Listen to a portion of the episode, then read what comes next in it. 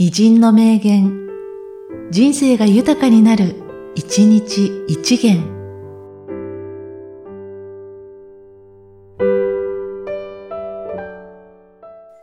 9月28日、安田善次郎。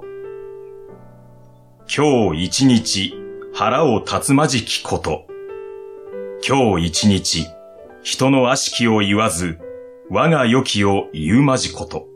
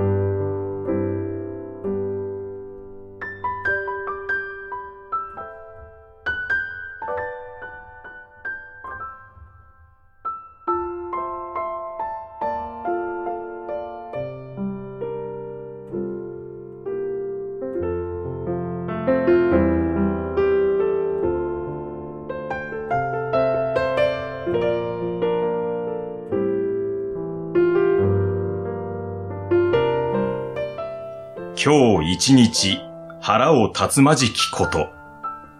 今日一日人の悪しきを言わず我が良きを言うまじこと。